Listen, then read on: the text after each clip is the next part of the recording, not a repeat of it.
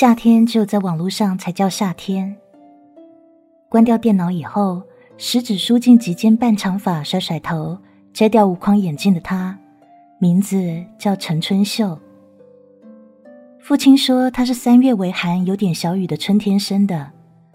屋前小小院子里，说不出什么名字的草木，清清秀秀，开满枝头，多好啊！春天秀丽的花。父亲边说边满意的笑。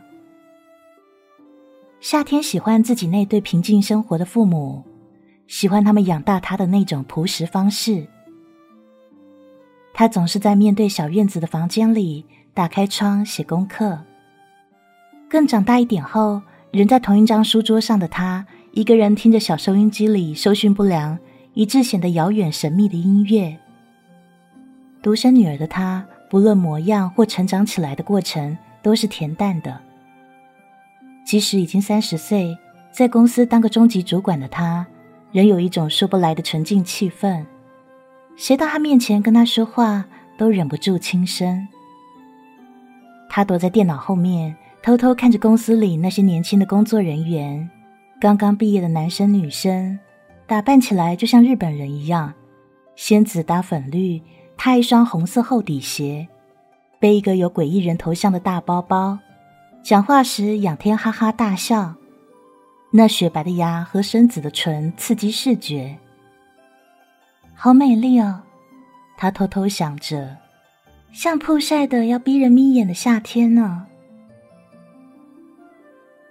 回家，他洗过澡，穿着白色毛巾质料的睡袍，坐在电脑荧幕前，昵称。输入夏天，每次看到这个名字出现在荧幕上，他就忍不住偷笑，觉得整个人暖暖的，不再是春天了，就像季节突然转进，小院子晒进八月最烈的太阳似的，嗡嗡的好似有蝉鸣。那个男孩的昵称是甲虫。对方一开始就明快的报上年龄、职业，二十六岁，电机研究所毕业，才退伍，最近刚找到工作，工程师。第一次传讯时，甲虫叮叮当当，不知多急的呼唤着他，荧幕上秀出，Beetle 想跟你聊天，Yes or No。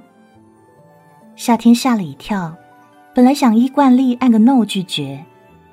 但是 Beto 这个名字让他想起披头四，好像听见他们那无忧无虑、天不怕地不怕的歌声。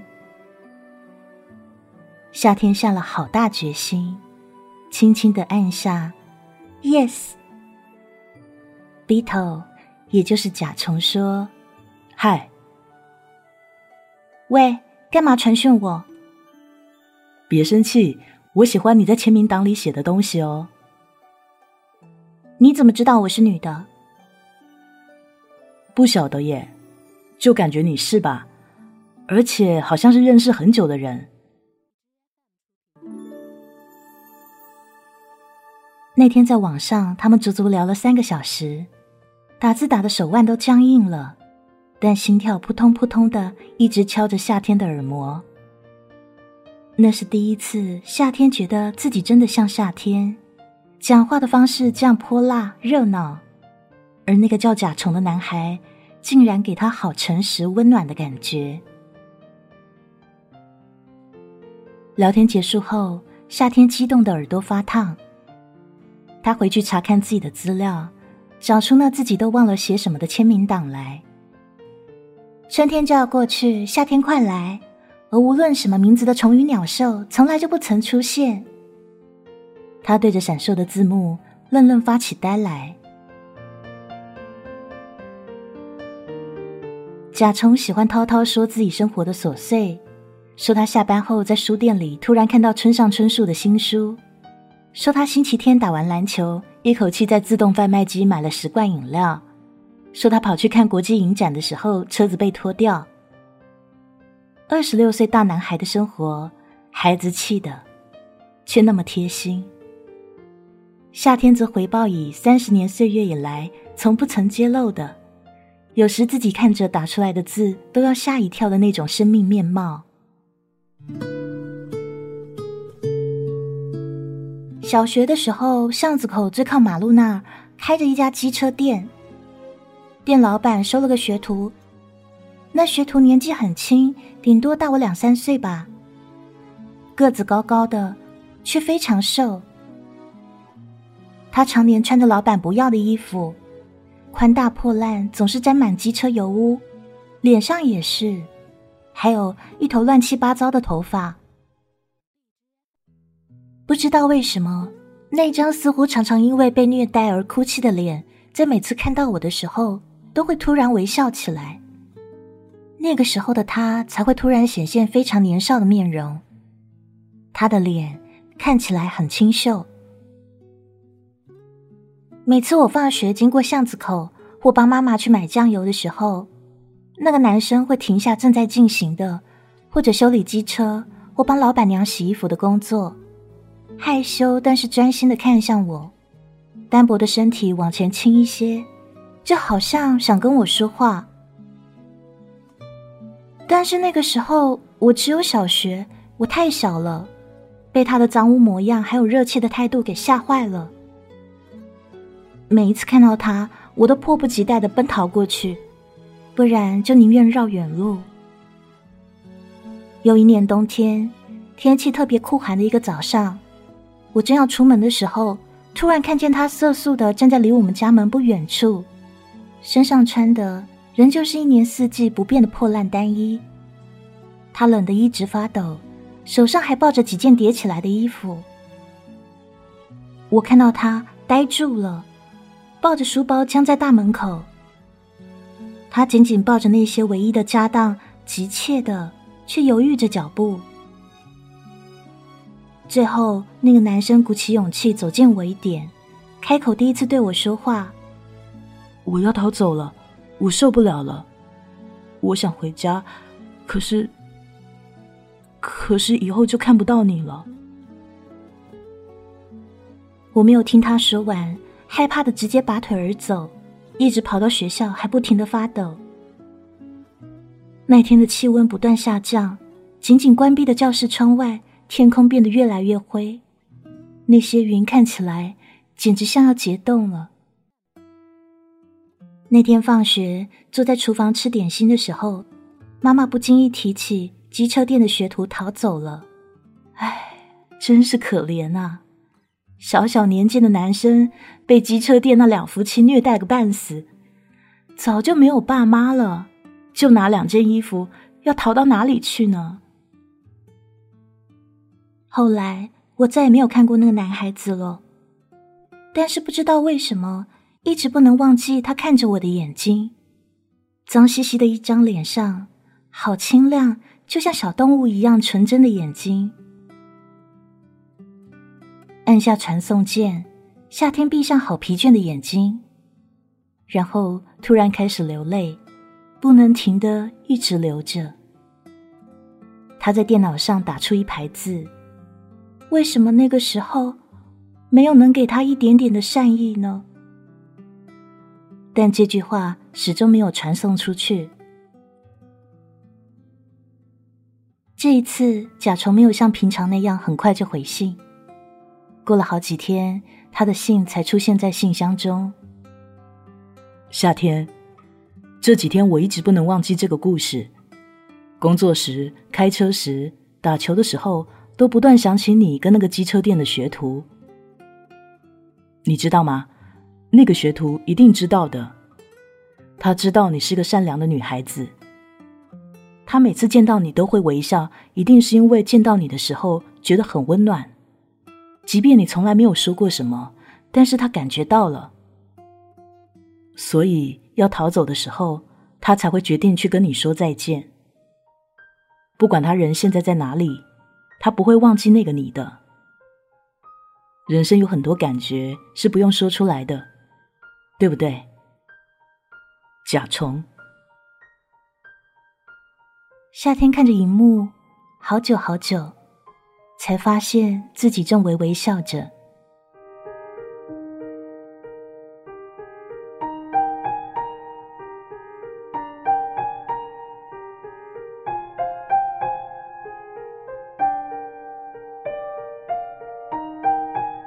不知道多少次，甲虫要夏天出来见面。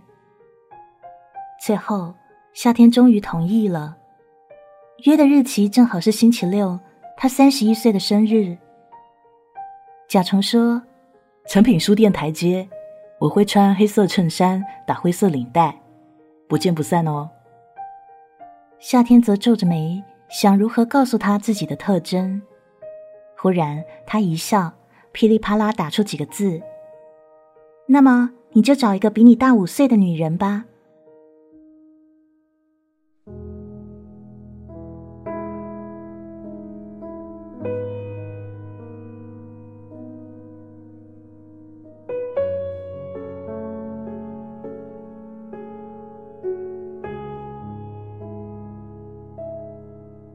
那天下午，夏天没有等到人，靠在成品前的大柱子旁边，看着年轻美丽、打扮新潮的男女来来往往，每每出现穿黑色衬衫的男生，夏天就忍不住寻找他们的眼神：“是你吗，夏冲？”然而那些眼神没有任何回应。天色渐渐暗下来，有一点凉了，他搓搓穿着短袖的手臂。转头看映在落地玻璃窗里自己的身影。嗨，他心里自言自语：“夏天，你是网络上大家说的恐龙吗？甲虫被你吓得不敢来喽。”他对自己的倒影笑一笑。回到家，打开电脑上网，没有信。从此。镇上再也没有出现过 B 头这个 ID。夏天知道一切关于网络交友的故事，但为什么最糟的情况仍然选择了他？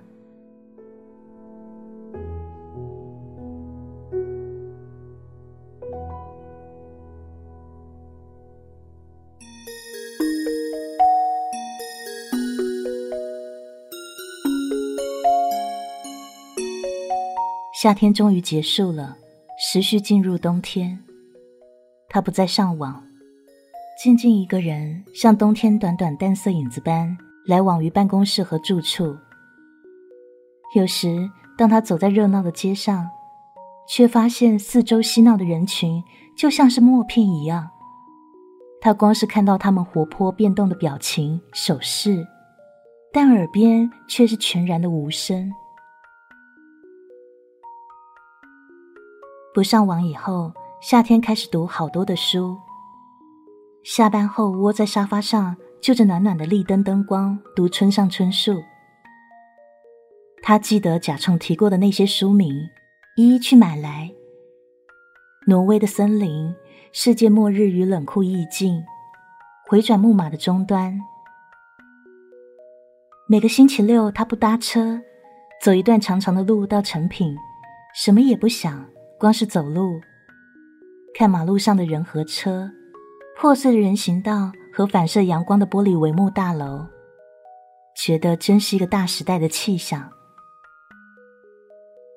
买了第六本的村上春树小说《地下铁事件》，他在旁边的咖啡馆找了一个靠窗的座位，点杯拿铁，专心的读起来，不知不觉习惯性的轻轻皱眉。有道影子落在了书页上。夏天继续翻着书，影子的声音突出于咖啡馆正在播放的披头士的《挪威森林》之上。那人说：“你是夏天吗？”夏天反应很慢的，缓缓抬起头来，眯着眼，逆光的一张低头看着他的脸。辨不清五官。那个人高高的，穿着黑色衬衫，打着银灰色领带。夏天咬着嘴唇，眼眶热起来。嗨，我是甲虫。他笑起来，露出白白的牙齿。对不起，我迟到了。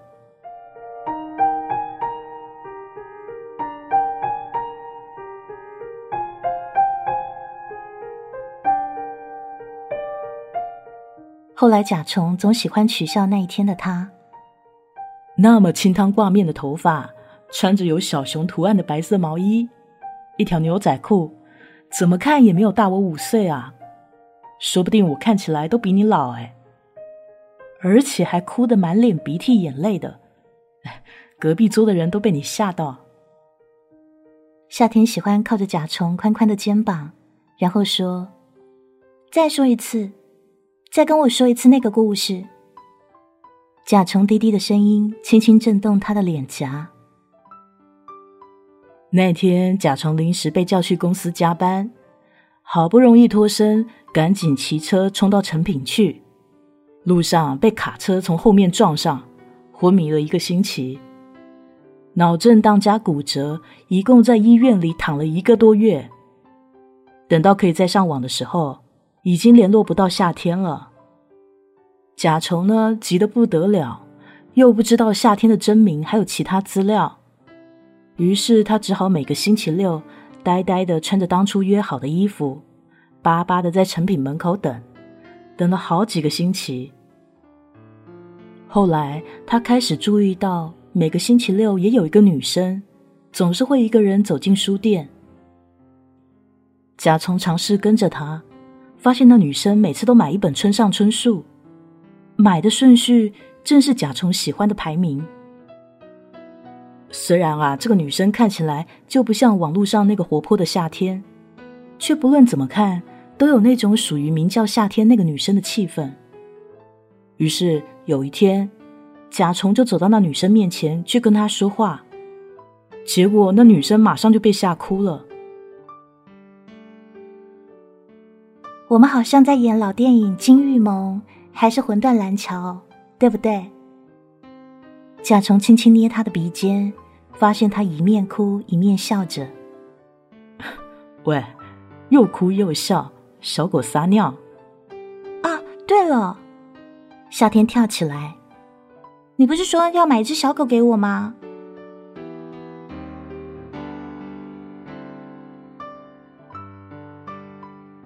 现在，如果你在 BBS 上。查询 Summer 还有 Beetle，你会发现两个人的签名档同样这么写着：“春天过去了，夏天终于来临。”而甲虫最喜欢夏天。